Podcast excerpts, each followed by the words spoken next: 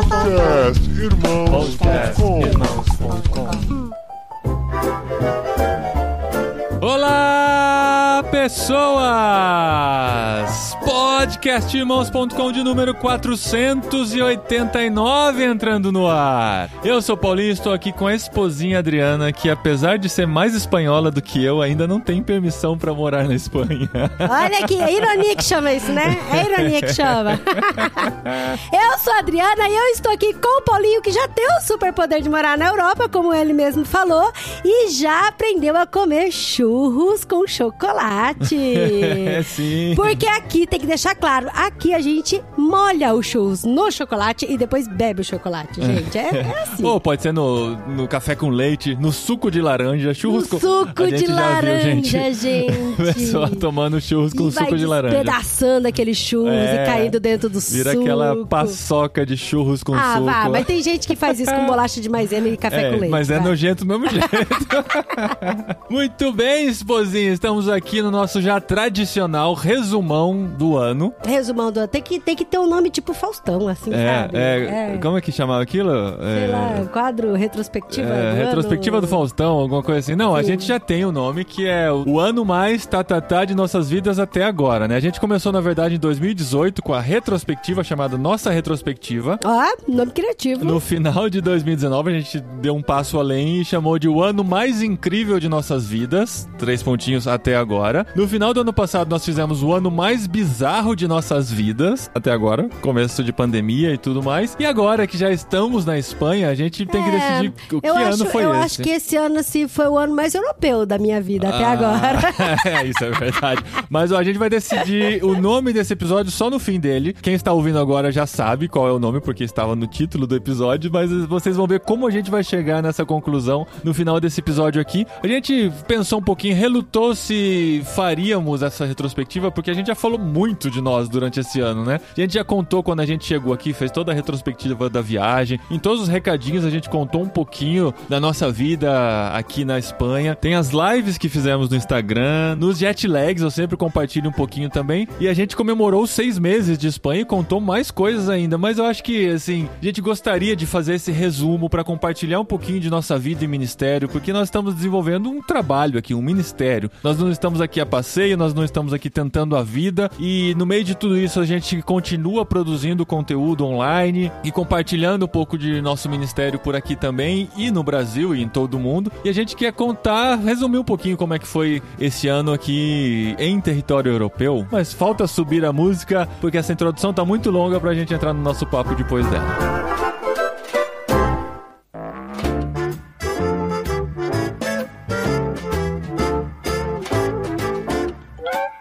Bem, esposinha. Esse é um episódio de recadinhos de 40 minutos, né? Recadinhos 40. Então, assim, pra quem não é do time Recadinho, É, talvez já não. pode é. pular se quiser. Espera. Só que o problema é que você vai ficar sem episódio do podcastirmãos.com até o ano que vem, porque este é o último episódio do Último. ano. E depois é Feliz Navidad, meu amor. Então, É. se você não ouvir, você vai ficar sem É, mesmo. exatamente. Então aqui a gente vai conversar um pouquinho de como a gente viveu esse ano, um ano bem atípico pra gente, né? E agora a gente vai contar com um som muito mais bonito, É. com a minha voz muito mais fluffy, Olha só, vocês perceberam muito mais soft. né? Eu posso fazer pu, pu, pu, pu. Não, não, É, não posso ainda. Pode, ainda pode. não. não. não, Eu não escutei nada aqui no retorno. É porque, gente, nós estamos com microfones novos! Olha aí, que Depois de, ó, eu comprei no final de 2008 aqueles lá na Santa microfones. Efigênia, não foi? Foi na Santa Efigênia, É, fiz eu a- aquela pesquisa. Comprei o microfone mais barato que tinha pra voz na época e tal, e durou todo esse tempo. E ainda assim, nos servia razoavelmente bem, mas hoje em dia a gente tem uma tecnologia muito melhor. E eu, eu lembro que eu comprei os microfones e uma mesinha de som. Lembra aquela mesinha de som? Nossa, Que- tá com quem aquela mesinha de som? Eu passei pro Jason. em troca do sofá. A gente trocou pelo sofá. É. E agora ele tá com o sofá de volta. E ele pegou o sofá. Safado, é, devia devolver a golpe. mesa de som. Não, mas sabe que é legal? Quando a gente comprou a mesinha de som, foi registrado isso no podcast. Quando a gente comprou. E lembra que ela tinha uns efeitos que a gente mudava a voz? Nossa. Lembra? É verdade. A gente pôs isso Então, no ar. quem ouve o podcast desde sempre ou fez maratona, sabe de quando a gente usou essa tecnologia super moderna? Depois a gente aposentou a mesa porque a gente adquiriu o gravador que a gente usa até hoje, que é o Zoom H4n, onde entram os dois microfones Deve estar aqui. obsoleto já, né? Não, obsoleto não. Esse é bom, esse eu não posso reclamar. A única limitação é que ele só grava dois canais. Se a gente vai fazer um podcast com mais pessoas, ele não é tão bom. Mas assim, por qualidade é perfeito, porque o que importa é a captação. E esse microfone tem uma captação maravilhosa. Esse microfone deixa a minha voz linda. Olha isso. Olha, qualquer coisa que eu cante vai fazer a voz de outro Já cantor. pensou você Não cantando é? nesse microfone? Imagina, é outra, vai, é outra Dri cantando. Então, assim, o gravador continua o mesmo, ele não é desde 2008, né? Ele é bem mais novo. Na verdade, isso aqui acho que é 2011 ou 2012. Foi o Luiz André que trouxe dos Estados Unidos pra gente, lembra? Não lembro. Não lembra. Enfim, eu lembro porque eu. Eu, eu- já tinha eu- filho? Eu sou... Já, já a tinha. Minha, minha, minha nota de corte é os filhos. É, Filho sem filho. o padrão, não. Acho que já tinha o André, pelo menos. Mas nós estamos com esses microfones novos porque nosso amigo Tan fez uma campanha no grupo Olá Pessoas, sem nossa autorização, diga-se de passagem, mas a gente ficou Não, muito mas feliz.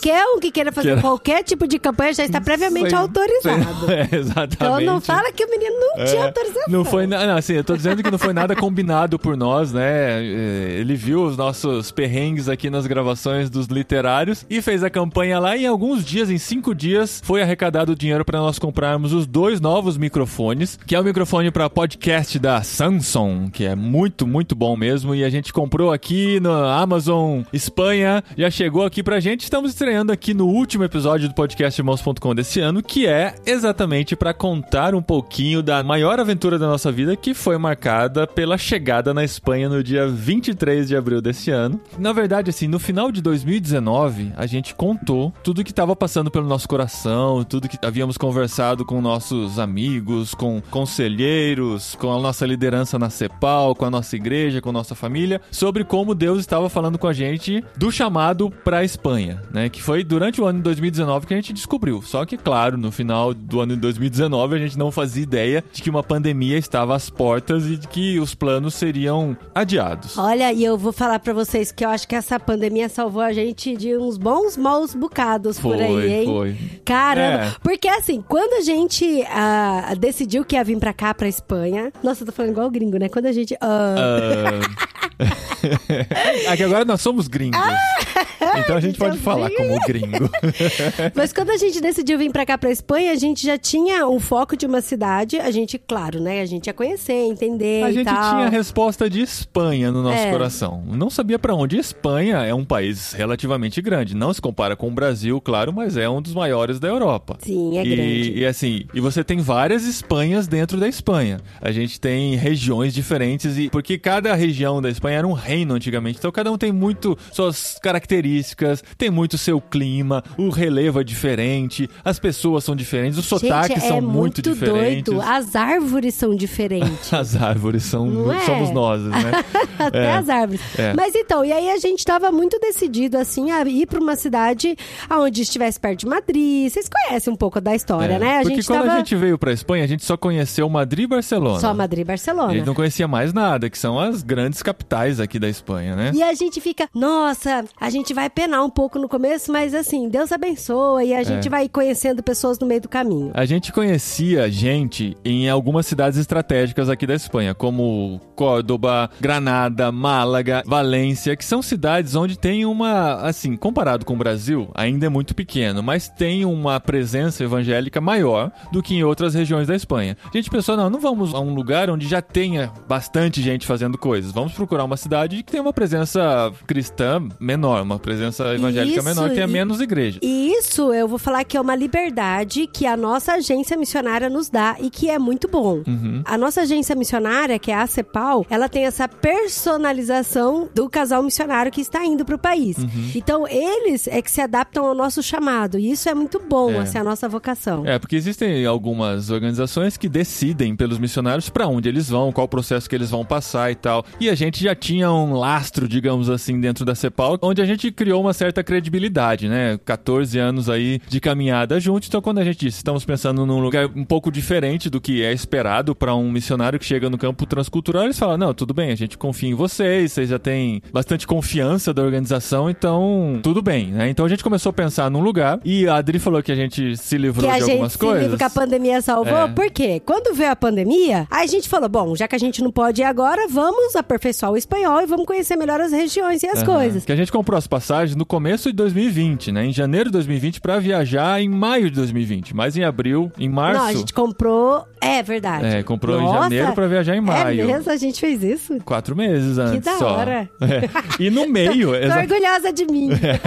exatamente no meio veio Porque a gente pandemia. decidiu em novembro de 2019. É, em novembro a gente bateu um martelo, a gente É, falou, pra que esperar mais? né? Né? A gente tinha Que aquela pressa psicológica também de as crianças daqui a pouco Ah, são é adolescentes, verdade. é mais difícil de começar novos laços ou quebrar os laços anteriores e tal. Então a gente falou, não tem por que esperar, não tem mais nada que nos prenda no Brasil, vamos logo, né? Então, em março veio a pandemia e até março a gente tinha uma cidade em foco onde a gente não conhecia ninguém, tinha muito pouca informação dessa cidade e veio a pandemia e fez a gente começar a repensar e Deus foi colocando outras histórias, outras conexões no nosso caminho e durante o ano de 2020 todo a gente deixou isso amadurecer, né? E essa história a gente já contou nos outros podcasts, inclusive, que você pode acessar e, e ouvir a história inteira na íntegra. Mas foi por causa disso que a gente conheceu a Cepal Espanha e a gente conheceu o pequeno grupo da cidade da onde a gente mora aqui. Mas por que, que eu falei que a pandemia nos salvou de bons bocados? Porque sabe aquele Ou de negócio? maus bocados. De bons, maus bocados. Nossa, que difícil. Mas sabe aquela história assim, de que as pessoas chegam e falam assim: Nossa, vocês não têm noção do perigo que vocês passaram, assim, sabe? De terem apanhado. Apanhar não no sentido de apanhar de corpo físico, mas apanhar no sentido de legalização, de comprar as coisas, de aluguel, ir atrás das coisas e tal. Não, e aí a a gente tá- gente estando aqui, a gente escuta tantas histórias e tantas histórias de coisas desse sentido, que aí eu- eu- a gente sempre fala, né? Como que Deus foi maravilhoso com a gente e já tinha preparado tudo pra gente. A gente tinha no coração, a gente tem no coração essa alma meio aventureira, assim, né? A gente não tem o problema de ir pra um lugar onde a gente não conhece ninguém e começar do zero. A Beth e a Evelyn, nossas amigas, foram lá pro norte de Espanha agora. Um exemplo pra gente. É, sem conhecer ninguém. Elas oraram por um lugar, Deus encaminhou Aham. e estão lá no norte da Espanha desenvolvendo relacionamentos, com jeitos que elas têm de, de fazer isso com. Já fizeram jantar pros vizinhos, É, já. Elas são elas demais. são maestras É. em, em fazer isso, né? E a gente tava disposto a viver isso também, né? E o nosso medo era chegar em uma cidade onde tivessem brasileiros já e a gente se apegasse muito a esses brasileiros e não desenvolvesse relações com os espanhóis. Mas Deus, com seu carinho e seu cuidado, preparou uma igreja genuinamente espanhola, né? formada por espanhóis, que nos recebeu e nos ajudou muito em todo esse processo de chegada, de acomodação, de quarentena, e encontrar lugar para morar, de locomoção dentro da cidade. Toda essa assessoria a gente recebeu numa igreja pequena, 30 membros, né? Contando com as crianças, dá uns, Sim, uns sim. 50, que nos receberam de braços abertos e até hoje, né? Completando aqui oito meses de Espanha, a gente tem recebido esse carinho e esse suporte diário praticamente aqui, que nos ajudou muito nessa entrada e nos poupou de muitas dores de cabeça. E é até importante a gente deixar claro aqui essa questão da expectativa e realidade, porque a gente sempre teve uma expectativa de que ia ser muito fácil de conseguir um aluguel aqui. Ah, eu não sei se a gente tinha expectativa de que seria Ah, fácil. A, assim, a a gente questão- ouvia histórias gente- de que era difícil. Sim, mas com a cidadania italiana, É. tudo isso, de Europa. A gente tava meio. Eu, eu falo por mim, eu tava meio preparado que não seria fácil, porque são estrangeiros que não tem crédito, não tem como comprovar renda dentro da Espanha nem nada, e a gente sabia que ia ser difícil, sim. Então a sua expectativa e realidade foi quebrada no sentido contrário, então. Não, eu acho que foi uma expectativa que se confirmou, mas Deus interviu, porque foi difícil. Exatamente por isso. As primeiras tentativas que a gente teve, na verdade, as pessoas que estavam buscando pra gente aqui, encontravam um lugar, quando iam conversar com a pessoa, explicar de quem se tratava, já tinha essa barreira. Ah, são brasileiros, vindo do Brasil, não tem emprego aqui. É difícil. A gente se imagina no Brasil recebendo estrangeiros que não têm emprego, tá como que eles vão pagar o Pra aluguel? alugar o apartamento. É, a gente sabia Aham. que ia ser difícil. E quando a gente fala com missionários, eles falam sempre é uma história de milagre com relação a isso. Às vezes o milagre é você ter que pagar seis meses antecipado de aluguel. Porque tem pessoas que nem assim aceitam. Nem assim, que nem É, assim, é eles verdade. são muito desconfiados e tal, e sim, com razão, né? Que prova que você vai ter que a pessoa não vai tomar conta da sua casa e não vai entregar nunca mais, tem que entrar com ordem de despejo e tudo mais. Mas a- eu acho que a expectativa foi quebrada, no meu ponto de vista, porque Deus colocou rapidamente, assim, antes de nós sairmos da quarentena que tivemos que cumprir, no primeiro dia que saímos da quarentena já viemos conhecer o apartamento onde moramos hoje. E foi legal que a gente conseguiu alugar porque é amigo de uma das pessoas da igreja, um grande amigo, e disse: se vocês são amigos dele, eu confio nele, então eu confio que vocês vão pagar. E graças a Deus, estamos aqui E há oito meses. a Deus. Com tudo em dia, sem deixar de dever nada, sem atrasar nenhum pagamento. Sim, se a Fifi não destruiu nada, graças a Deus. Isso é uma outra coisa muito boa. Fifi é a nossa cachorrinha que tem que entrar na história também hoje, né? Sim, porque a Fiona faz parte dos nossos planos. É. Sempre fizeram parte. A gente não, do nada assim, a gente não parou e falou: vamos pegar um cachorro. É, Mas a questão de expectativa e realidade, eu acho que tem outras coisas que a gente pode colocar aqui, né? Você tava querendo falar, acho que da questão do Sim, aluguel. sim, porque. Não, também, pela questão do aluguel, que isso foi algo muito, assim, surpresa e milagroso pra gente. Sim, com certeza. E também com relação a. Não vou falar de documentação aqui, pode ficar Por tranquilo. favor. Se Tá você tudo- quer ouvir de documentação, ouça dos seis meses na Não, Espanha, mas metade ainda do não episódio. acabou, porque não ainda acabou, não a gente vai ter que acabou falar. A história. É porque a expectativa que eu tinha era assim: ah, como o Paulinho e os meninos são Esse sim. italianos e já tem toda a documentação tudo certinho, eu só posso entrar como esposa de um italiano morando na Europa, onde ele já tem autorização pra morar na Espanha. E essa expectativa era que seria muito simples, assim, Aham. mas a realidade é que até É. agora eu não tenho meu documento, É, a preocupação é, será que vão colocar algum empecilho por eu não ter emprego aqui, pra eu ter a minha autorização de residência? Uma vez que eu tenha, da Dri vai ser automático. Como que eles não, É, vão como que eles deixar autorizam é, o marido, e os e a filhos esposa e a não? esposa não. Mas eles fizeram isso. Fizeram enfim. isso. Nós conseguimos, eu e os meninos temos residência permanente aqui na Espanha. Não é nem visto, tá, gente? Às vezes o pessoal fala, é visto que vocês têm. Não é visto. Ah, tem que renovar? Daqui não a tem. anos? Eu tenho uma carteirinha que não caduca. Eu sou italiano. E é engraçado isso. A gente às vezes fica se explicando assim: não, eu sou brasileiro com cidadania italiana. Não, eu sou É, italiano. italiano. Aqui e é aqui italiano, eu sou. né? Eu dou entrada com meus documentos italianos. E aqui eu sou italiano e ponto, sabe? E por ser parte da União Europeia, eu sou tratado Inclusive, como. se você fizer uma coisa muito feia e for preso, É. você vai ser julgado na Itália, Eu não é no Brasil. vou responder como italiano, porque eu entrei aqui como italiano, todos os meus documentos aqui são baseados no meu passaporte italiano, né? Então eu já tenho essa autorização. E o processo da Dritz está um pouco mais complicado, e a gente já passou por alguns estágios que ainda não chegamos onde queríamos, porque é, é. a nossa província aqui em específico, segundo o advogado que precisamos contratar, ela é muito complicada, muito exigente, e nós estamos nesse processo ainda. Não E como é uma província que não recebe muitos europeus de outro, né, da, Não da- da União Europeia, em geral, e não né? recebe muito imigrante. A maioria dos imigrantes que tem aqui veio da África. África do norte ou da África. árabes, né? É, sim, ou árabes. Península maioria, Arábica. sim, a maioria mesmo. Acho que a gente não conheceu nenhum outro que é euro. Ah, sim, a nossa veterinária. Ah, não, mas a veterinária casou com um espanhol. É que a veterinária é francesa. francesa. É, e ela é casada a- com um espanhol. Bom, tem a- uma belga que nós conhecemos, né? Que é a Irene Sim. da igreja. Mas é porque eles vieram montar a escola É, aqui, com né? outros propósitos. Sim, e aí eu acho que a comune, assim, isso é tudo acho, né? Não tá acostumado a lidar com a questão do familiar comunitário, com a questão do familiar da União Europeia. Aham. Então eles acabam tratando a gente, todo mundo junto, como outro tipo de imigrantes e tal, né? Pois é. Mas tá caminhando, já tá caminhando. Tá, tá, a gente espera, Sim, a gente gostaria Depois muito. de muitos nãos, eu tenho certeza que um dia chegará o sim. A gente gostaria muito de terminar esse ano contando, né, todas as vitórias e tal, né? Ficou isso pendente ainda pra um próximo episódio, né, pro final de 2020. O ano que vem é Nossa. 22? É. Final de 2022 a gente contar. Finalmente temos toda a documentação necessária pra viver aqui. A Adri, não, não pensem que ela está ilegal ou irregular, nada. Está no processo Não, ainda e não. a gente tem muita coisa pra fazer. A gente não vai, gente, fiquem muito tranquilos. A gente tem essa consciência muito em paz. A gente não vai fazer nada errado, não vai dar nenhuma volta mirabolante, contorcer a Não, lei pra por cá ou favor, pra lá pra conseguir nossos objetivos. Nós Não, temos muita não, consciência que é. Deus nos trouxe pra cá e se ele quiser que nós fiquemos aqui, ele vai abrir essas portas. Se ele mostrar outra coisa no futuro, a gente tá muito aberto pra isso, né? A gente tava conversando, nossa, e se a gente não conseguir, o que a gente faz? A gente não vai ficar irregular. A gente vai pensar e orar a respeito disso depois. Mas a gente tem muita consciência de que as portas estão sendo abertas aqui e nós estamos caminhando nesse sentido. Então, assim, expectativa de que seria fácil, não foi. Nossa, eu achava que ia ser, nossa, muito fácil. Outra coisa de expectativa e realidade. A questão do idioma.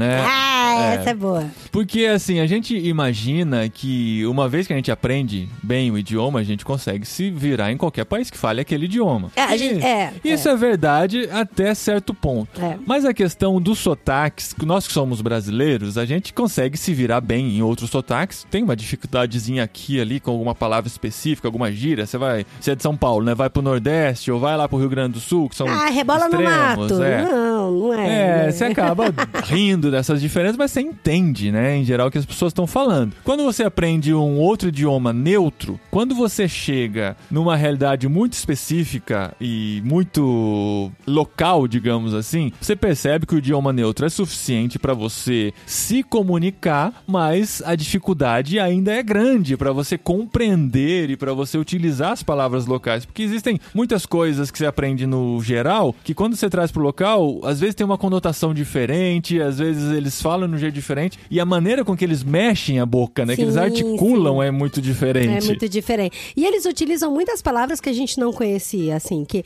que é- são palavras informais e que é normal, porque isso acontece em qualquer país também. Mas, Aham. assim, essas palavras informais, elas estão dentro do vocabulário até no- como se fosse formal. Por exemplo, aqui eles chamam as meninas de nenas, as mulheres mais velhas, né? Daí, ontem eu tava caminhando na rua. E nena é- encontrei... é, bebê, é, É. como se fosse, você tá tratando um bebê. Você chama, a- as mulheres se tratam assim, é, as que se conhecem nena. mais e têm mais intimidade, né? Não, então, mas ontem eu tava caminhando na rua, encontrei minha vizinha aqui de baixo, eu tava conversando com ela e tal, né? Falando da nossa cachorrinha e tal. E ela me chamava de nena toda hora. E eu achei isso tão interessante, porque, tipo, a gente não aprende, né? a Chamar os outros de nena. É, não. É porque isso é muito local. Se for mais pro norte, vai ser outro tratamento, né? O diminutivo, por exemplo, né? Na América Latina, em geral, eles usam o ito, né? Como final, né? Um tarjetita, perrito, sei lá, puertita, essas coisas, né? Aqui eles trocam por io. Sim, É Com, sim. com L, L, O. Então é tarjetilla, perrillo, essas coisas, entendeu? Aí assim. É, e é tipo o interior de São Paulo, tudo diminutivo aqui, né? Então eles Ah, eles usam muito. A frase tem. Regalinho. É, é, o recebi, essas coisas. Então, são coisas que a gente vai aprendendo e o ouvido vai assimilando, vai entrando na sintonia, né, pra gente conseguir se comunicar. Mas assim, é uma caminhada diária, cada vez mais. Ah, Às vezes a gente se sente estacionado na questão do idioma. Sim, sim. Mas Eu- acho que é mais mas eu uma acho que a gente tá sensação. no platô, sim. Não, eu acho que não. Eu acho que todo dia a gente tá evoluindo um pouquinho, mas a gente não sente. As pessoas com quem a gente conversa sentem mais. E eles mencionam isso de vez em quando. Nossa, de quando vocês chegaram aqui, vocês já, eles falam assim, vocês já chegaram com espanhol bom, mas nesse tempo vocês já melhoraram bastante. Eu me sinto mais confortável, não me, não me sinto mais pensando tanto nas palavras, pensando É, em gente- português. A gente percebeu que os amigos já estão falando na velocidade normal deles. Isso já é bom. já É, bom, e é difícil, né? Hoje eu fui no- É numa repartição pública aqui, que, nossa, foi difícil a comunicação, porque tem um vidro... Você chegou frustrada É, aqui, tadinho. tem um vidro entre nós e a pessoa. A pessoa está de máscara. Tinha um barulho de aquecedor, que é o ar-condicionado quente, né? Alto, assim, no meu ouvido. E tinha uma pessoa ao lado teclando no teclado antigo, né? Não de notebook, aqueles teclados de desktop, assim. E a pessoa falando baixo. E não era só por não compreender, era pelo volume mesmo. Eu acho que nem o espanhol compreendia o que ela tá falando, porque, sabe, eu ficava olhando pros olhos dela, tentando interpretar alguma coisa, porque você não consegue ler os lábios. Se eu pudesse ler os lábios, eu acho que ajudaria. Então, assim, a gente ainda vive esse tipo de perrengue aqui. Ah, é. Pela, é. pela pandemia até, né? E por toda a dificuldade de comunicação que a gente ainda tem. Não, e a minha expectativa era chegar em dezembro entendendo tudo as pessoas pessoalmente. No telefone, eu não tenho nem expectativa de quando eu vou entender as pessoas, ah, gente. no telefone eu não sei. Nossa, eu ligo eu e é tão difícil. boas experiências no telefone, viu? Ah, ontem eu liguei na cabeleireira pra marcar corte de cabelo pros meninos, não entendia nada. Não entendia nada. Ela falando assim. E aí eu falei, sim, pero hoy, ela, hoy no, viernes. Sí, pero viernes para eles e para mim também. Eu falando em espanhol, né? E ela disse, viernes para todos. Eu, ah, sim. Você pesca É. umas palavras Sim, tá aí eu boa, falei, né? que horas, que horas ela. Aí, aí, a hora. Tá aí, gente. Hora. Hora. Hora. Hora é- Porque eles falam 12 e 30. Aí você não sabe se é 12 e 30 ou se é 2 e 30. É, dos. É. Daí. Do. Não, eles falam do, né? Do. É, do. Do é Do. 30, do é 30. Mas é o quê? É tri- do 12, 30. porque eles também ir pro 12, que é doce. Doce, né, com a língua entre os dentes, né? Sim, mas Doce. eles não falam doce. Não, eles não falam, doce. pronunciado, eles cortam todas as palavras. Sim, é a 12 gente... e 30. Então, mas como é que é 2 e 30? É, do. Do e 30. Do e 30. Do E como é que é 30. 12 e 30? Doce e 30. Mas eles falam rápido. Eles Doce- falam rápido, 12 e eu não 30, 2 consigo 30. replicar como eles falam. E aí ela marcou às 17h30 pra mim. Não, era 5h15 um quarto. Então é 5 e quarto. É porque eles têm o 5 e 15, é 5 e quarto. E o 15 para 5 é 5 menos quarto. 5 menos quarto, Então você tem 5 e que, quarto. tem que ficar fazendo conta, né? Sim, e aí pra mim é mó difícil, assim. Aí a minha estratégia é chegar no zero, sabe? No 5 em ponto, se eu tô 15 minutos atrasada, eu peço desculpa, se eu cheguei cedo, eu espero. Boa.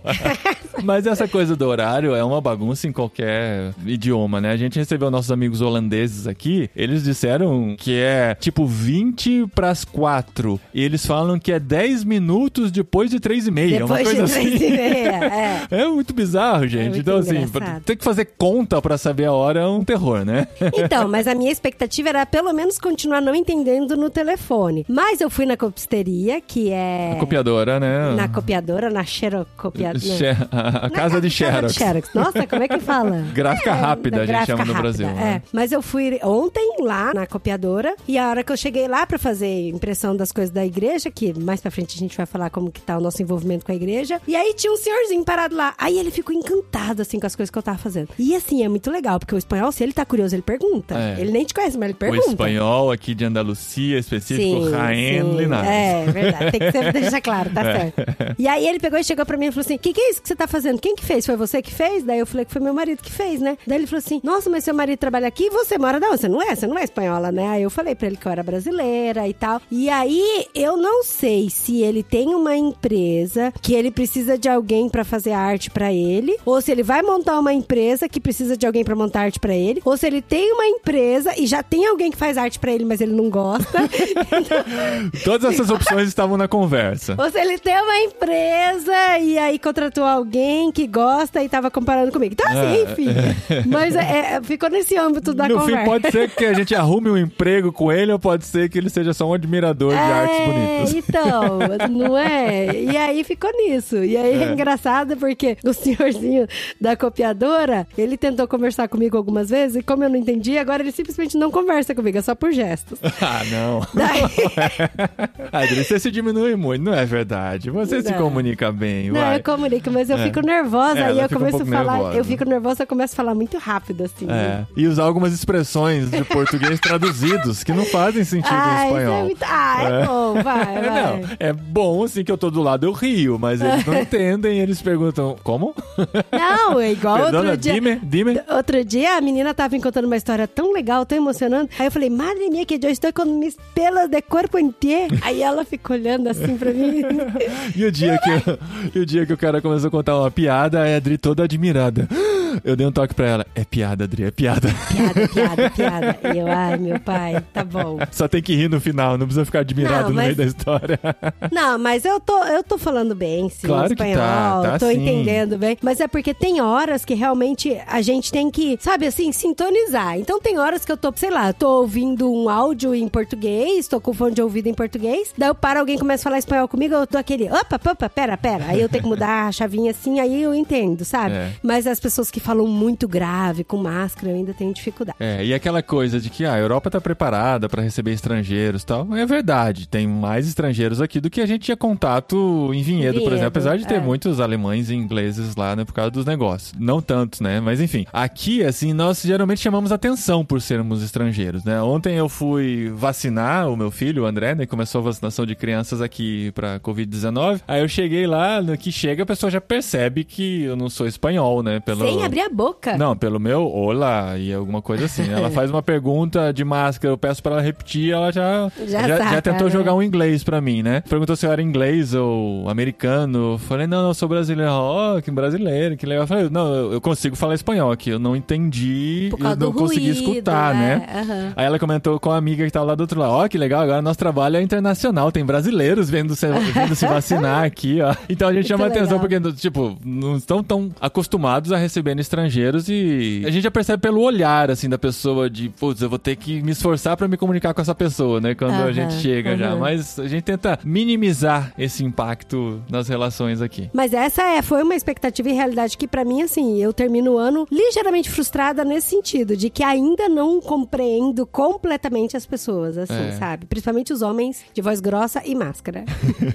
No último jet lag aqui, a Vivi e a Raquel falaram que assim eles estranham o silêncio, né, né, da Europa e tal, né? Uma tá na França, outra tá na Inglaterra e tal. Os espanhóis Ah. são um pouquinho mais barulhentos, digamos assim. Não é um Rio de Janeiro, né, com som alto na rua, nada assim. Mas você vai numa cafeteria, eles falam bem alto, bem alto mesmo, assim. E eles estão conversando um numa mesa, outro na outra, igual brasileiro, conversando e, dando risada e fazendo brincadeiras um com o outro e tal. Então, assim, é um pouco mais parecido, um pouco menos impactante o silêncio, apesar de termos uma vida bem silenciosa aqui. Mas nós vivíamos em Vinhedo, que era uma cidade silenciosa, a gente vivia é, meio retirado é. da cidade até, que é silencioso. Então, nessa questão, eu não sei se a expectativa foi frustrada ou confirmada, mas é legal. Não, isso é deu legal. igual, deu igual, como diz Mesmo ele, porque né? nós somos um pouquinho barulhentos em casa também, né? Tem cachorrinha latindo, tem criança brincando. Tão bonitinha. É, latindo, então assim, a gente fica feliz de ouvir barulho dos vizinhos também, senão a gente Só que eu não deixo ela latir, apesar de achar bonitinho. É. Porque antes ela fazia só...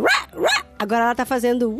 Então ela faz... "Rá, rá, uau, uau". Ai, é tão bonitinho. Ela vai na sacada, ela escuta o cachorro latindo, ela vai na sacada começa a latir, vira aquela sinfonia de, Aí ela de faz um... cachorro. "Uh, uh, uh", Aí os outros cachorros começam a latir, só que daí eu espero, né? Eu deixo ela latir porque eu escuto, eu acho bonitinho. É. Mas depois eu vou lá e brigo com ela. pra- E eu quero que a vizinha me veja brigando com ela, sabe? e eu, Fiona, no, no puede. E chama ela pra dentro, sabe? Não puedes ladrar. Não, não.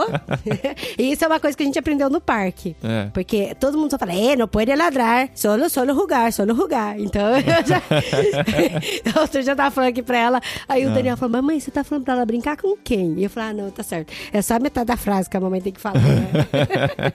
Mas, ó, uma outra expectativa que pra mim, assim, foi diferente de estar aqui na Europa. Todo mundo fala, é muito engraçado. Nossa, vocês estão na Europa. Ah, agora é tão fácil conhecer qualquer país aí da Europa, né? Então, não, gente, não é tão fácil. Não é tão fácil. Por exemplo, eu tenho uma amiga que tá na Áustria e ela, nossa, Adri, é tão difícil, né? Porque assim, eu também tô longe da capital, você tá longe da capital, tá todo É. mundo longe da capital. Aí a própria Raquel, que tá em Lille, lá no norte da França, aí você vê assim que não é tão assim, igual todo Não. mundo fala. É, né? é. Uma coisa é que, assim, a Espanha é muito grande, então dá pra ficar bem longe de aeroporto, né? De Madrid, que são os, os voos mais baratos, você consegue ficar 5, 6 horas de lá. A gente tá a 3 horas de Madrid e a gente não tem carro. Então, pra gente ir pra Madrid, a gente gasta uma grana de trem ou de ônibus pra fazer isso. Chegando em Madrid, até consegue voos muito baratos. Tem uma companhia aqui, se você viaja sem bagagem nenhuma, você consegue jantar em Londres e voltar pra casa, É, sabe? mas segundo meu irmão, que nem ar-condicionado no avião É, então assim, tipo, por 20 euros existem promoções, você consegue pegar um voo em Madrid, ir pra Londres e voltar o casal. É uma É, coisa é. absurda, assim. Você vai jantar um jantar especial em Londres. Só que assim, né? Vai ter que sair Você do tem que morar do aeroporto, lado do aeroporto de É. Madrid e fazer isso. Então, ah, não é tão simples assim. A gente foi pra Portugal na semana passada no treinamento da CEPAL. Foi muito legal. Nós alugamos um carro, pegamos o carro, atravessamos a fronteira com Portugal e atravessar a fronteira aqui dentro da União Europeia.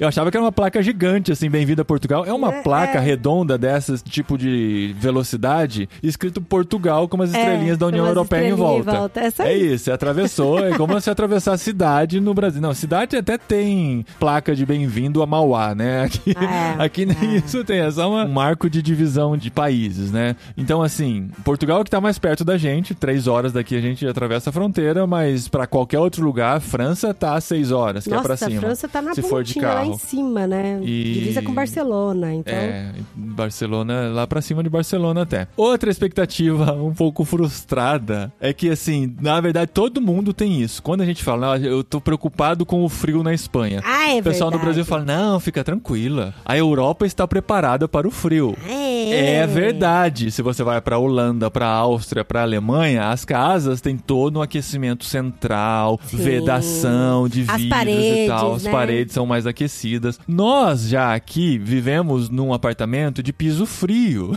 É verdade, gente. tem aquecimento em todos os cômodos? Sim, tem, é verdade. Mas é um aquecedor elétrico que está na parede. Se você quiser usar, você liga na eletricidade, ele esquenta o cômodo. Só que você tem que ligar eles em todos os cômodos. Aqui no nosso caso, não é o aquecimento central. E a gente tá morrendo de medo da conta de energia no Porque final é do mês. elétrico, gente. Vamos combinar. Então, assim, a gente tá transformando nossa casa assim num puxadinho de, de pano, sabe? Porque o Paulinho, por onde ele passa, ele joga um paninho pra pôr o pé em cima. É, então eu, tem eu tô aqui paninho. no escritório tem uma coberta no chão, porque eu não aguento ficar com o pé no chão gelado. O chão é gelado mesmo. É gelado, o chão E a é gente gelado. tá aqui numa média de 3 graus, né? Agora que nem começou o inverno ainda, vai Ai, começar aí o só no pessoal final fala de isso dezembro. também. Ah, mas vocês estão na Espanha. Espanha não é fria. Fria é, é Londres, é, França, é, É. é Noruega. Não, eu acredito que esses lugares são bem frios. Inclusive até neva, né? Aqui também neva, né? Aqui onde a Mas- gente tá, não, mas pertinho daqui neva, né? Mas a gente aqui hoje, de ontem de manhã, eu fui levar os meninos pra escola, tava um grau. Sensação então, assim. térmica de um grau, né? É, tava 3 graus, sensação térmica de 1 grau. Então é Aham. frio, né, gente? É É frio. frio, é frio pra caramba. E a gente tá se protegendo do frio, se agasalhando dentro de casa. Porque assim, nos países nórdicos, você tem aquecimento dentro de casa, você vai pro carro que tá dentro da garagem e já sai com o aquecimento ligado. Chega no lugar, no shopping, já tem aquecimento e tal. Aqui nas lojas até tem aquecimento. é- Nas lojas tem. A gente vai É. caminhando, chega lá quente, tem que tirar a blusa porque tá muito quente. É verdade, mas dentro de casa a gente ainda tá sofrendo porque a gente não quer ter o impacto da conta de luz ligando todos os aquecedores elétricos Até da casa. porque a gente nem sabe, né, como que é,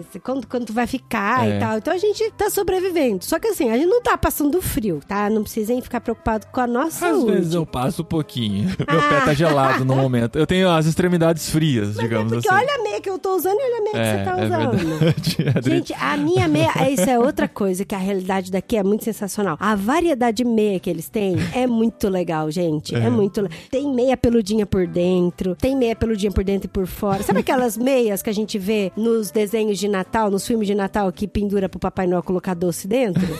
São essas É meias que o povo né? usa. É, muito bom. É toda de bom. lã por dentro e tal. Não, esquenta bem o pé mesmo. Tem antiderrapante. Ela é antiderrapante, é, muito bom. Mas é o tipo de coisa que, assim, eu trouxe algumas blusas de moletom do Brasil. Eu falei, não, a gente se protege com a blusa de moletom. Mas eu não usei blusa de moletom ainda aqui, porque É. ela não é suficiente não serve, manter a temperatura. Se eu for caminhar, eu vou usar outro tipo de blusa. Desde que começou o frio, ainda não peguei as blusas de moletom. Tô usando umas mais felpudinhas aqui pra poder sobreviver. Mas a gente tá se adaptando. Tá se adaptando, já tá se acostumando a todo dia colocar bastante roupa pra sair de casa, agasalhar bem os meninos pra ir pra escola.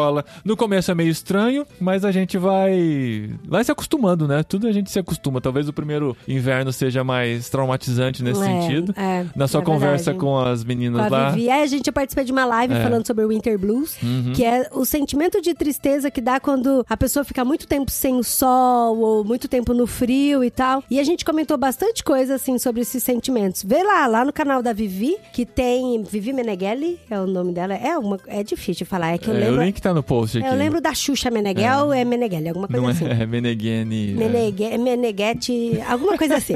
O link tá no post, tá, gente? Desculpa, e aí, Vivi. Desculpa, Vivi.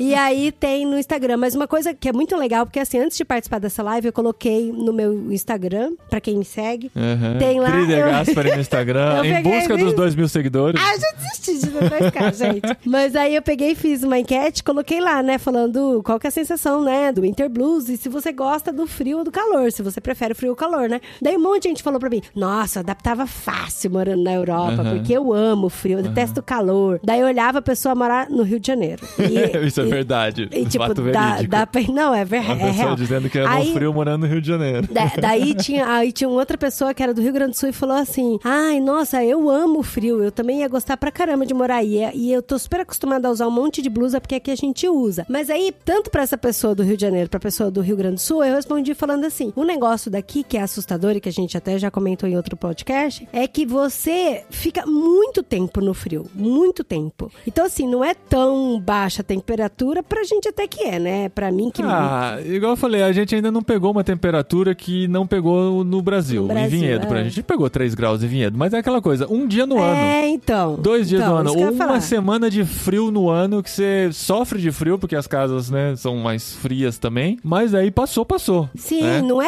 a gente não pegou tão baixa temperatura no sentido que a gente nunca havia pegado antes. Aham. Mas Até é agora, muito, porque não começou o inverno É. ainda. Mas é muito tempo de frio. É. O frio começa em setembro e vai embora em maio. A brincadeira então, que assim, tem é aqui é que tempo. são seis meses de inverno e seis meses de inferno, né? Mas a gente já descobriu que o inferno dura menos, ainda bem. É, é, foram dois meses de muito calor, Muito calor, e é. depois dois meses entre os frios de temperatura mais equilibrada até chegar o frio forte que a gente tá. Não chegou ainda, né? Que eu imagino que será em janeiro. O pessoal fala que É. o frio, frio mesmo, é no mês de janeiro. Então, assim, é um país de extremos, né? Então, quando você diz, ah, eu gosto de frio, tem que ver se você gosta de passar cinco, Seis seis, meses na temperatura baixa, convivendo com roupas, com meias, com segundas peles Sim, e com tudo mais. vento gelado que corta a cara, tem tudo isso. Esse é o meu medo, inclusive, Então, de choque é. cultural. É de E não aí, conseguir me porque- adaptar com o frio. Aí, pra mim, é isso, né? A gente tá tentando se adaptar. Uma coisa assim, por exemplo, os meninos lá estudavam à tarde. Então, por mais que às vezes eu acordava cedo, fazer café pra começar a trabalhar e tal, pra adiantar as coisas, tinha sol, tinha luz. Aqui a gente acorda 7h40 da manhã e tá de noite. Ah, tá amanhecendo 8h20 aqui agora. Amanhece 8h20 da manhã, É. gente. Então, até as 8h20, 8h30, tá de noite. De o noite. sol é tá se muito... pondo às 5 e meia. Acho que no auge do inverno vai se pôr umas 4 e meia. Mas achei assustador em Londres, que semana passada já tava se pondo às 3 e meia da tarde. Três meia. Então, assim, é muito pouco tempo Não, quem, de sol, quem sabe? trabalha em horário comercial, o sol nasce 8 e meia, se põe às 3 e meia, se ele trabalha no escritório fechado, ele passa dias sem ver o dia. Sem ver o dia. O dia amanhece, você tá dentro do escritório, você sai e já tá de noite. É assustador isso, né? É, é muito. Eu sei que tem muita gente que vive essa realidade aí no Brasil. Inclusive, acho que meu cunhado, né, acorda, tá de noite e volta pra casa, tá de noite ainda. É. Mas, assim, pra gente, assim, todos os dias é muito estranho. É muito, é muito estranho, gente. Porque você acorda o 7h40 da manhã e você fala, meu, tá de noite. Pra mim, eu acordava de noite só no Brasil quando a gente ia viajar, pra não perder o avião. Então, é muito isso. Ou, ou meu- nossos pais faziam isso, né? Ah, Vai pra praia, vamos sair às 4 horas da manhã pra não É, pegar meu trânsito. Pra atravessar isso. São Paulo sem trânsito, né? É. Tinha isso. Era quando a gente viu o sol nascer, né? Ah, se bem que quando eu estudava, eu estudava, eu entrava 10 para 7 na escola do outro lado da cidade e ia de ônibus. Então eu acordava de noite e via o sol nascendo dentro do ônibus também. Eu já tive vida Nossa, sofrida não, porque também. eu era do Mato Grosso do Sul, só lá a gente nasce cedo. Nasce cedo, né? Então, Verdade. É, nu- nunca tive então isso pra mim é um trabalho de mente, assim, sabe? Quando meu celular desperta às 7h40, na verdade, às vezes eu acordo com o vizinho aqui assim, que ele gosta de tomar banho de manhã, daí eu escuto o- a banheira dele. Daí eu olho no relógio e falo, meu Deus, mas tá de noite. Aí meu corpo fica, tá de noite, volta a dormir. Minha cabeça fala, não tá de noite, para com essa palhaçada, levanta logo. Vamos, vamos, vamos, vamos. É, vamos, vamos, vamos. É, mas é, a gente vai se acostumando, né? E eu tava dizendo que esse seria um episódio mais curto, até falei no começo que seriam uns 40 minutos, já estamos com 47 minutos de gravação e ainda não falamos sobre ministério, igreja, Então nosso envolvimento por aqui. parte agora. Vamos aí, próximo bloco.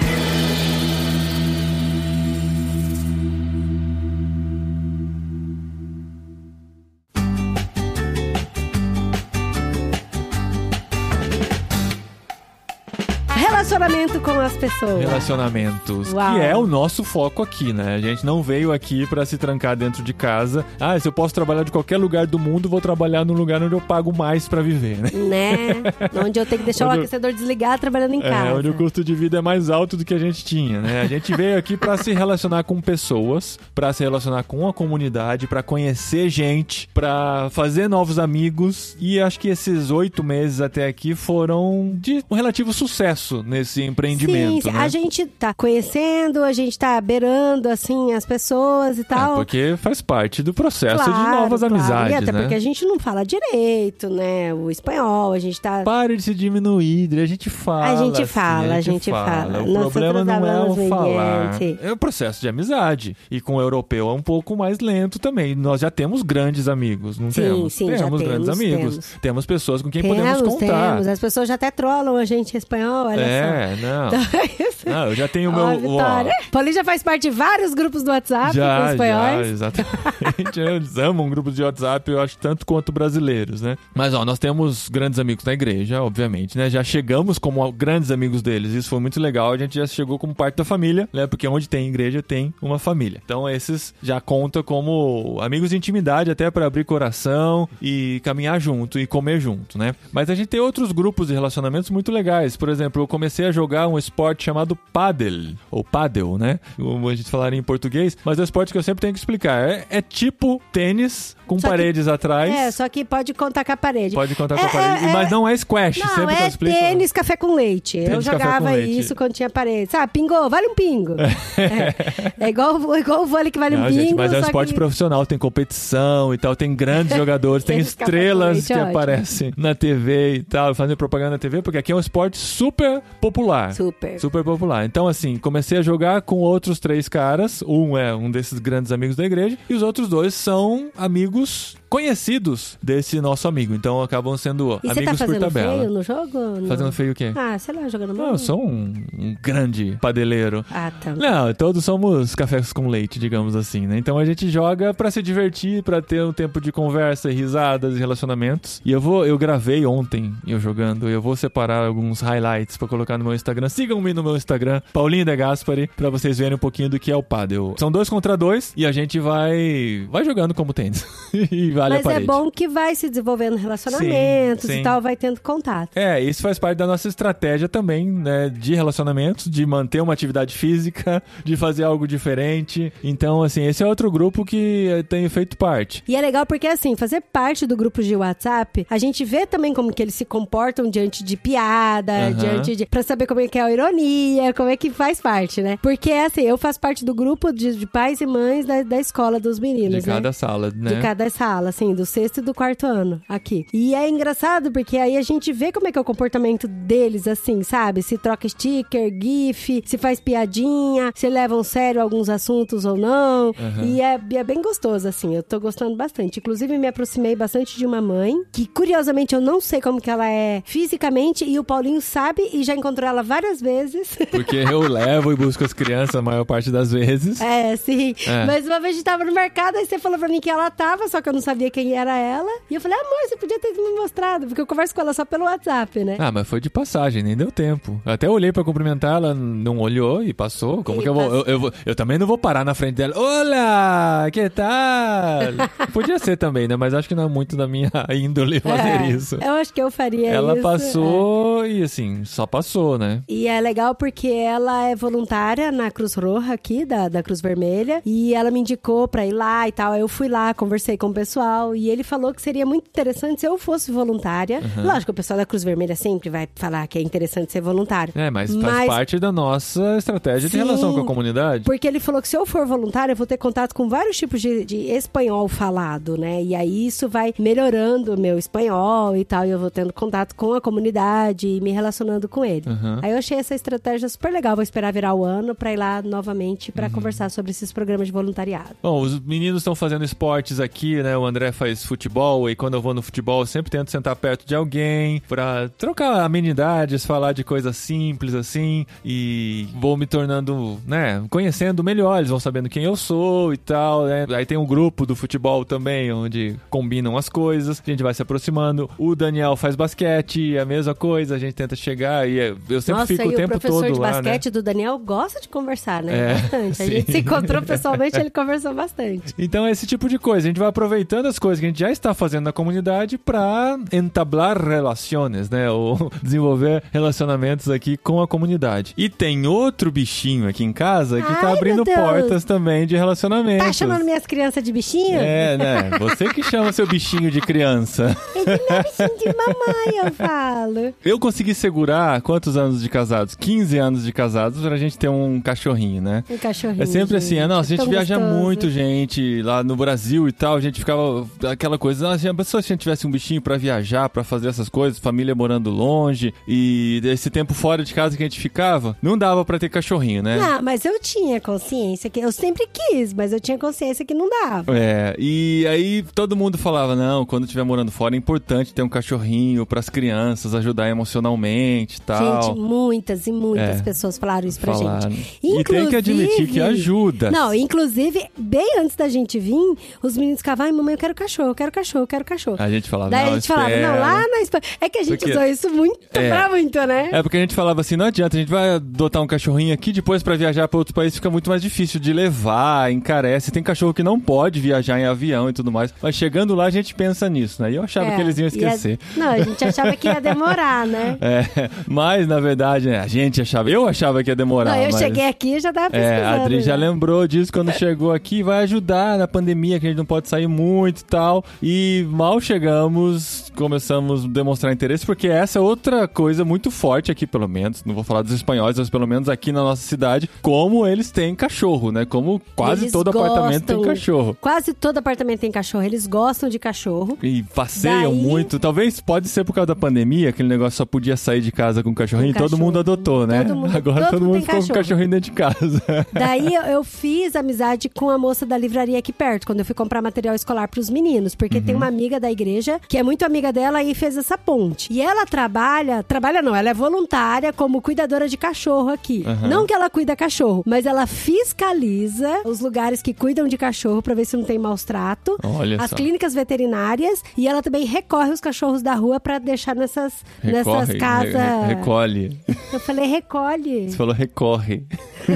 Você Não. misturou o português com o espanhol aí. Ela pega os cachorros da rua e deixa nessas casas de cachorro. De cuidados, aham. De cuidar de cachorro. E aí eu perguntei pra ela, né? Falei, ah, Rocio. Inclusive, eu demorei um tempão pra aprender a falar o nome dela, porque é Rocio, né? É Rocio. Só que eu falava Rócio. Rócio. Daí eu achava que Rócio era homem. É, Daí não- quando eu conheci Mas ela. Rocio não parece nome de mulher também, né? E é falei- super comum aqui, gente. É super comum. É é- Rocio, com Rocio, C. é, o C aqui Rocio. tem que pôr a língua no meio dos dentes, tá? Então vai ser assim, Rocio.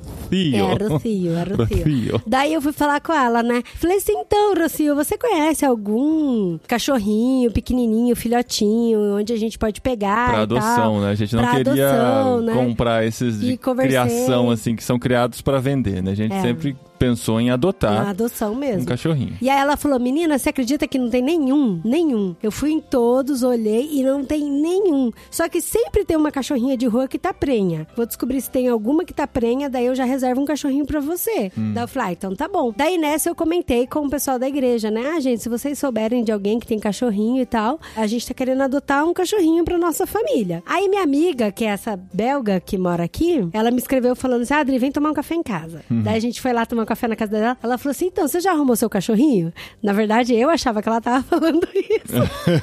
Daí eu falei, não, não arrumei cachorrinho. Gente, fazia um mês que a gente tava aqui só, né? Uhum. E ela, não, eu não tô perguntando, eu tô falando, você já arrumou seu cachorrinho? É, uma afirmação. E aí a gente ficou se olhando assim. Como os assim, gente? meninos, Não.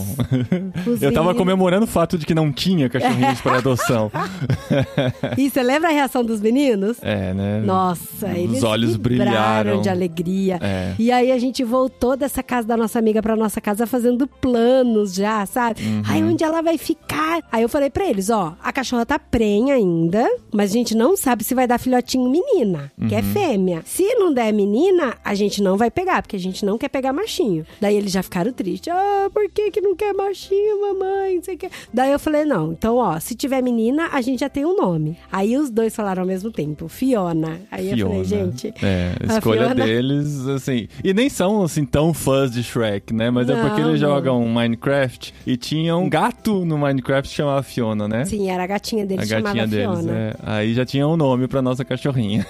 Mas então, não vou contar toda a história de amor que a gente tem com a Fifi, É. porque também Vai ter um episódio, Vai ficar né? programa só da Fifi Vai aqui. ter o Petcast aqui, né? Vai, Brevemente. gente. E ela é muito fofa. É. E assim, o mais engraçado da Fiona, e que tem sido assim muito bom pra gente, ela apronta, rasga, fez xixi no lugar errado. Já comeu fibra Já ótica. comeu fibra, já gastamos muito dinheiro com ela, já ficou doente várias vezes, já quase morreu, já viveu de novo. Enfim, ela já deu muito trabalho pra gente. E agora, quando a gente ela tem só que tem viajar, né? Fomos Ai, pra Portugal, e aí, o que que faz com o cachorro, É. com quem deixa? Felizmente temos uma pessoa da igreja que Que se é prontifica, muito fica com ela e ajuda, querida. mas não é sempre que ela pode. É, E e eu assim, acho que né? agora nunca mais a Fifi vai ficar com ela, É. porque a última vez. Ela deu uma bela Ela deu- destruidinha é, na, casa, casa, da, é. da, hosp- da Coitada hospedeira. Da nossa amiga. E desde quando a gente começou a caminhar com a Fiona na rua, a Fiona, gente, vejam no meu Instagram, ela chama muita atenção. É. Todo mundo mexe com ela. É Uhum. impressionante. Porque ela é totalmente branquinha. Ela é muito branquinha. Ela é aquele branquinho, mas não é o branquinho poodle, né? Aquele branquinho de pelo curto, sabe? É, Esses cachorros vira- soltam. vira latinha, é, né?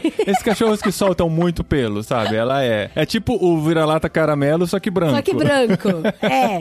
Ela é todinha branquinha, todinha branquinha, do olho meio verde. E as orelhinhas dela tem umas manchinhas. Ela tem muita manchinha, só que é manchinha na pele. E ela é super simpática, né? E ela, super É, se simpática. a- como você diz, se arreganha pra todo mundo. Gente, ela é safada. Ela quer colo de todo mundo, ela quer lamber todo mundo. Todo mundo que passa do lado dela, ela se rebola toda, É. balança o rabo e quer carinho. É muito É, folgada. todo mundo mexe com ela, impressionante. E é uma porta pra gente conversar E com as é, pessoas. Todo mundo vem exatamente. perguntar e pergunta se é uma cachorria, né?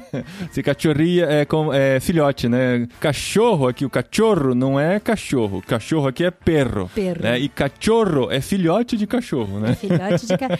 E todo mundo quer saber dela. E aí Quantos começou a perguntar tem? da gente. Então, nossa, como ela é feliz, né? Como ela é bem Como ela é cuidada, amada, que pelo macio. Todo mundo fica impressionado com o pelo dela, Pelo tanto que o pelo dela é macio. macio. Mal sabe, né? Enquanto solta pelo nessa casa. Por isso que é macio. A gente sempre vai pra algum lugar, leva um pedaço dela grudado na nossa roupa, né? Ela É. sempre passeia junto com a gente também. Isso tem gerado muitas conversas, Aham. sabe? A Fiona tem feito pontes, assim, igual eu já falei com a vizinha aqui de baixo, já converso bastante com ela. No parque, tem um cara no parque, ele tava ontem, ele até falou pra mim, ah, eu acho que eu vi seu marido ontem. Não, todo dia ele tá lá com, Ele o- tá lá todo dia, com né? o caramelo dele. Ele é caramelo mesmo, dele é né? caramelo. Só que é mal-humorado o cachorro dele. É mais velho. A Fiona quer brincar com ele ele fica espantando ela. Porque ela, ela encontra o cachorro, ela quer brincar. E É. Ela nem todo brincar. cachorro quer brincar. Os mais velhos geralmente não tem paciência pra cachorro todo. eh, Pimpão, né? É, como a Fiona, né? Então. Mas assim, eu sempre converso com ele. Ele é um cara bem simpático, sempre puxa assunto. O assunto sempre é cachorro, né? É. Mas assim, a Não, gente mas tá ele se já aproximando. perguntou o que, que a gente tá fazendo aqui. Aham. Ele perguntou pra mim quais foram as palavras mais difíceis que eu aprendi a falar, porque ele também é imigrante, né? Parece que sim, eu É, não a cheguei. não tem- Parece, é. Ele tem uma aparência de imigrante. Mas não sei, às É, vezes não, às vezes já é uma segunda geração aqui. Então, mas aí é legal porque eu já conversei com muitas pessoas do parque, a gente já falou do que a gente veio fazer aqui e tal, e tem sido assim, uma bela de uma ponte, né? Então, no começo eu queria ir pro parque ouvindo fone de ouvido. Aí agora eu já nem levo mais, porque sempre tem alguém puxando Sempre, assunto é. com a gente. Às vezes eu vou ouvir no podcast, chega lá, eu tiro o fone de ouvido porque a gente acaba conversando e interagindo com as pessoas. E ela chama muita atenção, gente. Você já falou verdade. isso, é. é. Ela é muito fofinha. Ai, minha fofinha. É um bebezinho aqui em casa, bebê. gente. É difícil. Todo dia a gente tem que se lembrar. É um cachorro, não é criança, não é um bebê. É, mas quem mina ela pra dormir não sou eu, viu? Não, eu não gosto de cachorro, não gosto de cachorro. Ah, não. Ainda sobre relacionamentos, nós temos a nossa equipe de Cepal Espanha, que é um regalo pra nós também, um grande Sim, presente com sim. quem a gente tem se relacionado. Não estão aqui em Linares, estão em Granada e na região de Granada, que é a nossa equipe que faz parte, que é ficar uma hora e vinte de carro aqui de casa, mas a gente consegue se encontrar periodicamente, se fortalecer juntos, se ajudar. Então tem sido E muito é- legal e a é caminhada com a Cepal Espanha. Não, e é super legal porque a Cepal Espanha foi a mesma coisa da pandemia que nos salvou. Porque a gente não conhecia antes da pandemia e a gente conheceu depois da pandemia. Durante, e chegar. É, durante a pandemia. E chegar aqui na Espanha com a Cepal Espanha foi, assim, um grande presente de Deus, né? Diferencial E muito a grande. gente, eu e o Paulinho, nós somos os únicos brasileiros da nossa equipe da Cepal Espanha. Aham. Aqui, porque a tem outros brasileiros na Cepal Espanha, que é outro, que é a Beth Evne, né? Aham. E aí, só que a Beth Só- Evne só- tá só no nós, norte. É. é. só tem nós quatro. Só que a Beth Evne tá no norte, eu e o Paulinho a gente tá no sul e a gente faz parte da equipe do sul. E é muito legal, porque daí a gente também pratica não só o espanhol, mas o inglês, né? É, é verdade. Porque todos são internacionais, né? A maioria tem- a maioria tem é um americano, espanhol. é. Tem um espanhol que é casado com uma americana e fala inglês E também. fala inglês também. Então é uma loucura a reunião, porque É a maior parte do tempo tá engraçado, se é falando muito em engraçado. espanhol, né? Porque é a língua madre, né? A língua da organização. Mas de repente alguém começa a se explicar em inglês, a conversa muda pra Muda pro inglês. inglês, aí faz uma piada outro, em inglês. A outro traz pro espanhol de novo, fica uma bagunça muito engraçada. É aí muito Tem engraçado. piadas que ficam mais engraçadas em espanhol, tem piadas mais engraçadas em que inglês. fica em inglês, é. Essa equipe multicultural é muito legal também pra gente lembrar, né? Se lembrar que a gente também tem esse aspecto multicultural e tem outras pessoas que estão passando pela mesma coisa que nós, em quem a gente pode se apoiar. Isso é muito legal, né? Nós não temos aqui dentro da nossa cidade esse refúgio que nós tínhamos medo de ter, que fizesse nos estar tão conectados com eles que não nos relacionássemos com a comunidade, mas a gente tem a 150 quilômetros de distância onde a gente pode se refugiar também e se fortalecer. Isso tem sido muito legal. E é muito legal porque além de ser interdenominacional, também é intercultural, né? Então a gente aprende muito de igreja, de forma de igreja e também de outras culturas. E sempre tem uma comidinha, né? E aí É. os americanos levam as comidinhas Exato, deles. E é muito legal. co- conhecer as comidas culturais, né, de cada Sim, país. Sim, aí eu experimentei aquela panqueca com shrup, não sei É, como é que o chama. xarope, né? Um xarope lá. e é bem gostoso. E também o frijoles, que daí foi um guatemalteco que É, trouxe. é. Gente, é feijão salgado, é tipo uma guacamole de feijão pra comer com batata. Mas é gostoso, é É gostoso. bizarro, bizarro. E tem colombianos também, né? Então é uma mistura legal intercultural. E, gente, pra finalizar, então, falar da nossa relação com a igreja, né? Que, como a gente disse, a igreja foi um presente presente pra nós, né? Nós imaginávamos chegar num lugar onde não conheceríamos ninguém, descobrir uma igreja, se relacionar com ela, galgar, né, um trabalho lá dentro, apresentar nossos dons e talentos e aptidões, né? Mas aqui foi bem ao contrário disso, né? A gente já chegou com essa família, porque a Beth, né, que a gente sempre De fala novo, a Beth vai estar. Beth- Gente, a Beth na nossa vida aqui na Espanha. é, não, a Beth na nossa vida, né? A gente conheceu a Beth na- quando a gente entrou na Cepal em 2007/2008. A gente fez o treinamento junto com ela e a Evne, que são as irmãs, né, que já moravam aqui na Espanha. Foi engraçado que naquela época elas já falavam de Espanha pra gente. Nossa, vocês na Espanha vão ser muito úteis. E a gente Vocês com aquela tudo a ver com a Espanha. com aquela cabeça de 2008 falava assim, ah, sim, claro, aham, né? Olha eu lá na Espanha já, ó, olha eu lá. E assim, imagina, né? Transcultural pra gente, não. Nosso ministério é aqui no Brasil. E passaram-se todos esses anos com muita amizade com elas, com muito contato com elas, se encontrando algumas vezes e tal. E no fim estamos aqui e elas são fundamentais pra nossa, pro nosso olhar por Espanha e pra nossa conexão aqui, porque foi por meio delas que nós conhecemos essa igreja aqui de Linares e já chegamos assim com as credenciais prontas, né? Nós já chegamos Ela fez conectados com a tanta propaganda da é, gente. esse foi o problema. Que aí a expectativa. Eu fiquei ansiosa. Falei, gente do céu,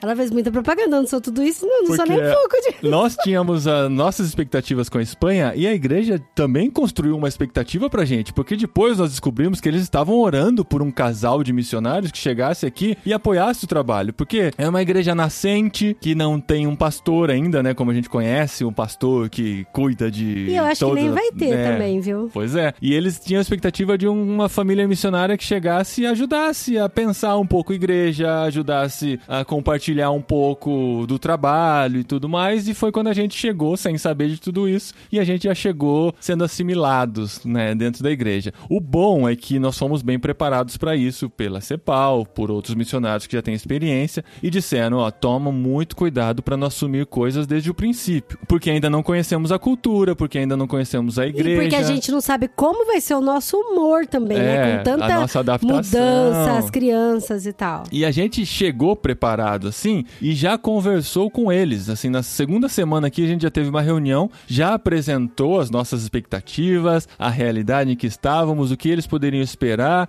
e qual seria o nosso processo de envolvimento. A gente deixou bem claro tudo isso, né? Que a gente não queria trazer uma cultura de fora, queria respeitar muito a cultura deles, a maneira de enxergar o reino de Deus e a vida de igreja. Então a gente chegou devagar, mas a gente já chegou se envolvendo com algumas coisas. Tá fazendo umas coisinhas aí, É, né? a gente não consegue, assim, ah, vamos ficar um ano só sentados no banco, só assistindo, Só não vamos fazer nada, ainda mais com uma igreja pequena. E até porque, assim, é isso que, isso que o Paulinho tá falando. A igreja é pequena, mas a igreja, ela envolve muito a gente, assim. É. Porque eles são muito ativos, eles Sim. gostam muito da Mas comunidade. assim, são pessoas que fazem de tudo. Então, o mesmo que é responsável por abrir o salão, montar tudo, é o responsável por escolher as músicas, por tocar no louvor, por pregar a cada três jovens, semanas, por falar pros jovens. jovens. Então, é, é aquela dinâmica de igreja pequena. Eu sei que muita igreja grande, assim, também é sempre o mesmo grupinho que está envolvido com tudo, tudo. é. Mas é legal porque todo mundo se entende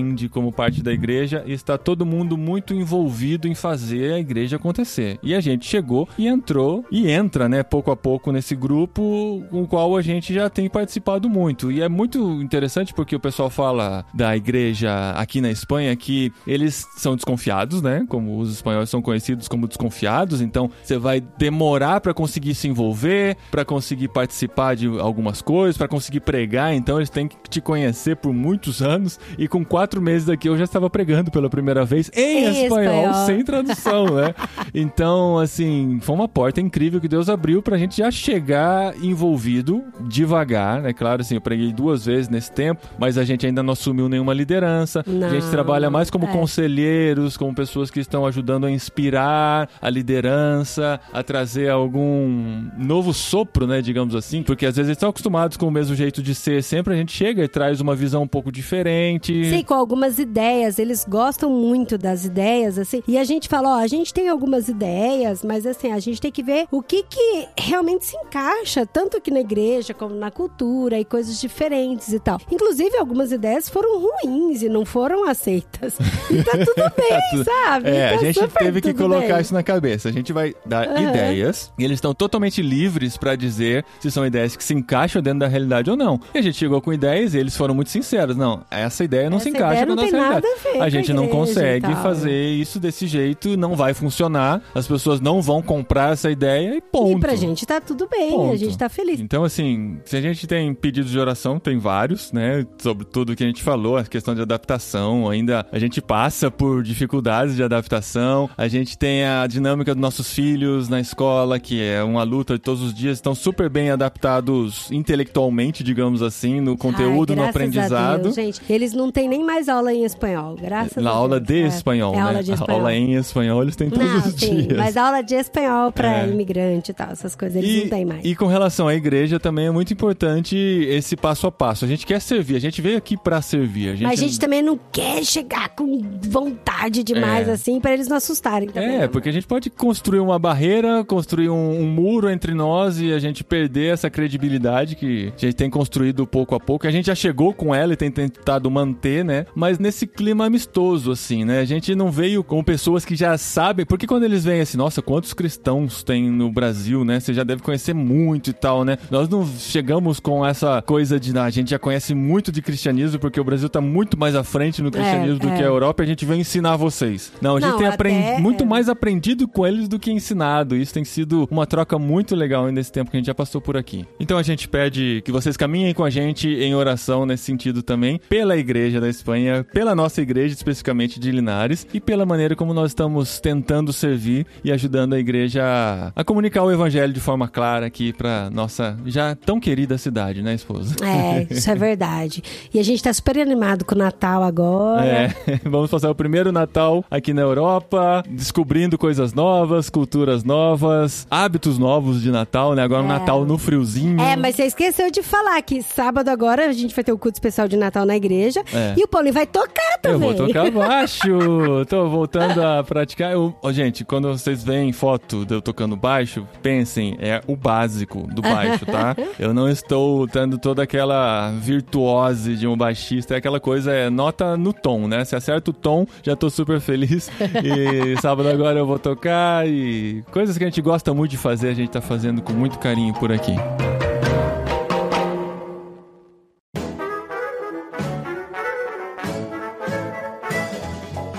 Gente, uma das coisas que eu acho que muitos ouvintes ficaram com medo quando nós dissemos que viríamos pra Espanha era nós É, deixarmos. O podcast vai acabar, o É. podcast vai acabar. E eles vão começar a se envolver tanto com as coisas em espanhol e na Espanha vão esquecer do podcast. Olha aí, primeiro ano cumprido, né?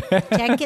Episódios toda semana. A gente termina mais um ano aqui muito felizes. É a décima, estamos terminando a décima sexta temporada do podcast Irmãos.com. Olha isso. Olha isso. Toda semana, episódios novos, conteúdos novos, muito da nossa vida aberto aqui. A gente fica muito feliz de compartilhar porque a gente sabe que são pessoas que estão caminhando com a gente, muita gente desde lá do começo do podcast ou do site, muita gente que entrou no meio do caminho e muita gente que chegou durante esse ano e conhece o nosso trabalho e tem caminhado junto com a gente, porque acima de tudo isso aqui é um ministério, tudo que a gente faz, a gente faz com muito amor, a gente não ganha dinheiro diretamente assim por produzir podcast. É claro que os nossos mantenedores, a maior parte deles chegou e está com a gente hoje por causa do podcast. A gente não pode negar isso. Então o podcast acaba trazendo esse retorno financeiro porque são pessoas que gostam do conteúdo, gostam da gente, contribuem com esse ministério e é por isso que a gente pode estar aqui na Espanha realizando esse trabalho. Até porque a gente tem gasto, né? Não tem jeito. Sempre tem esse gasto. Gasto de horas, gasto de equipamento, gasto de Aham. energia. E aí a gente fica muito feliz, assim, quando as pessoas que nos ouvem também chegam e falam: Eu quero contribuir com o trabalho de vocês. Exato. Que a gente então gosta. é Porque a gente tem pessoas que contribuem pra gente diretamente com o nosso trabalho, também tem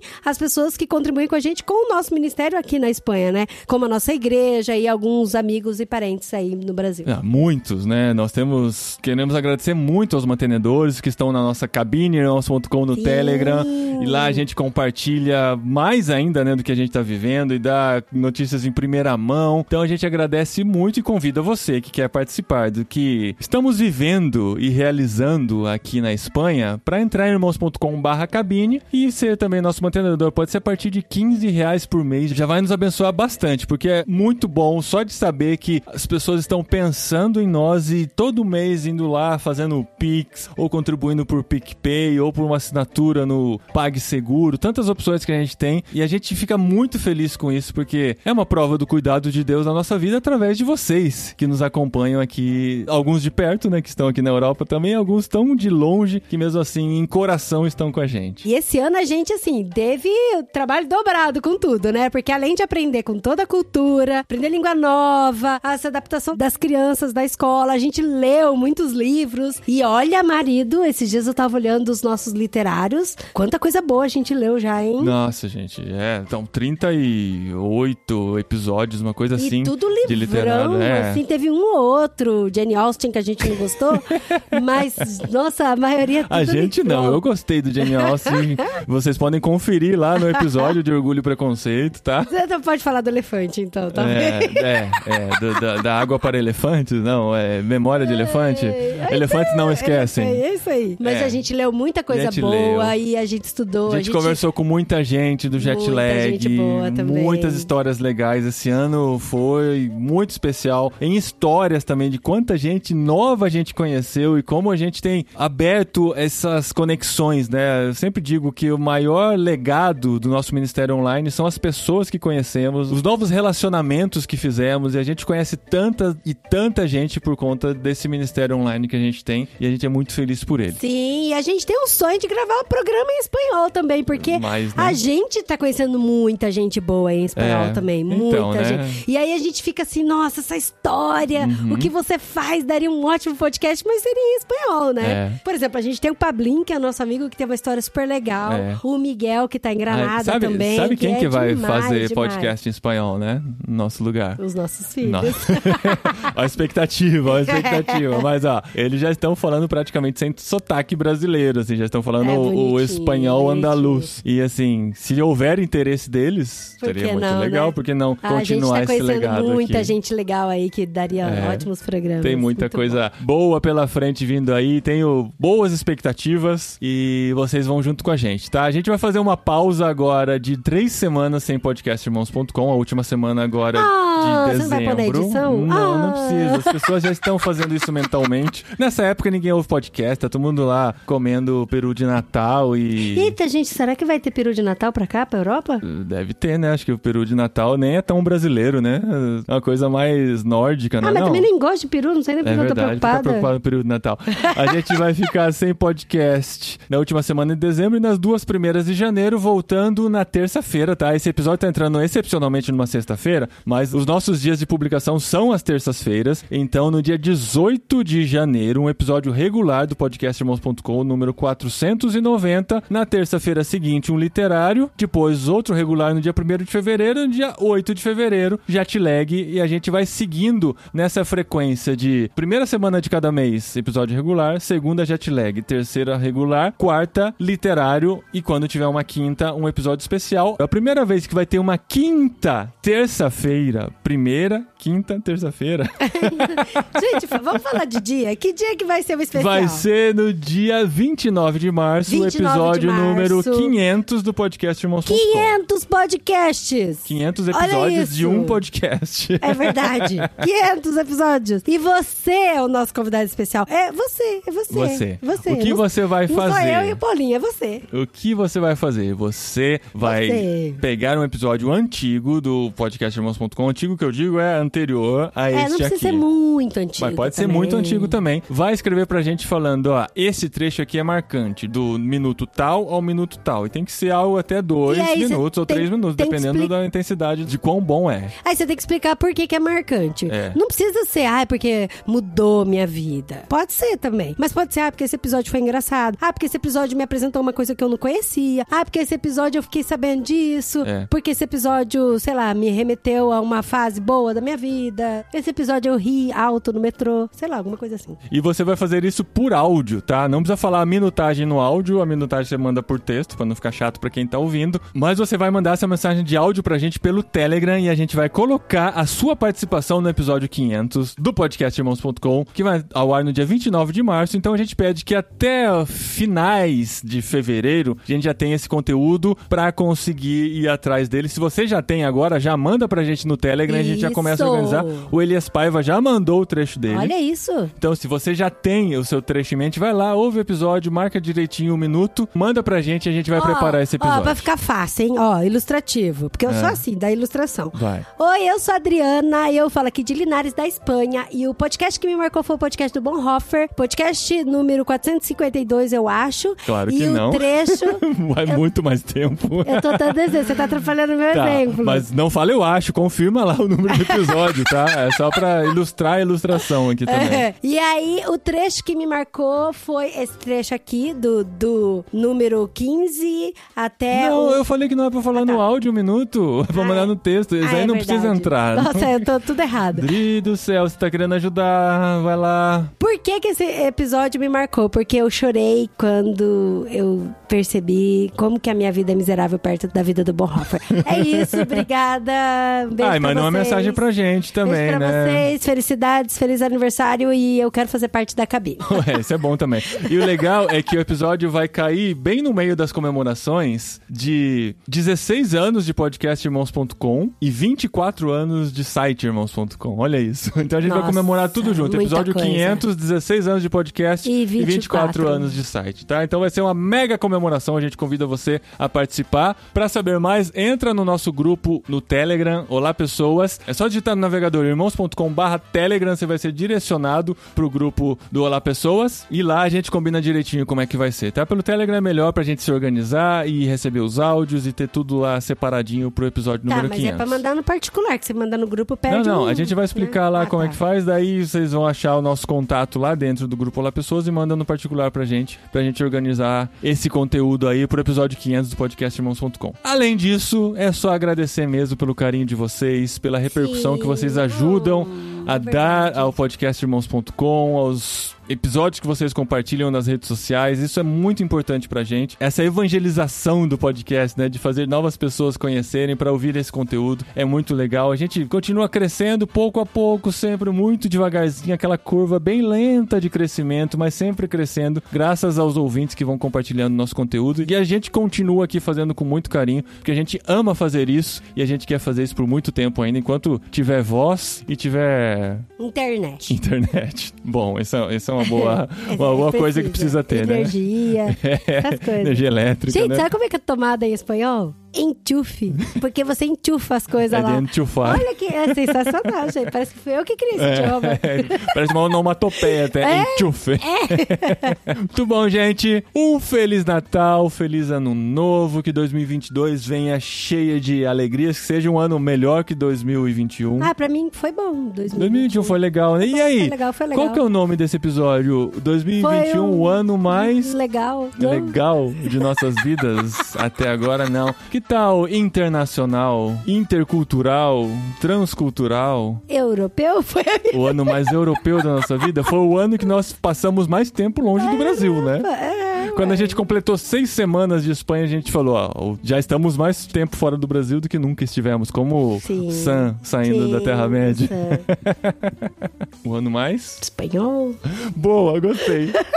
gostei. Porque o ano que vem vai ser mais espanhol do que esse. Sim, aí vai ser mais espanhol A gente chegou em ainda. abril desse ano. O ano que É. vem vai ser todinho espanhol. Todinho, todinho. Fechou. O ano mais espanhol de nossas vidas até agora. Vocês já sabiam, porque vocês viram o título do episódio. É verdade. e a gente, vocês acabaram de ver quando a gente descobriu o título desse episódio. E é isso aí, galera. Nos vemos em 2022. Nos vemos e um beijo, um queijo e continue divulgando a gente.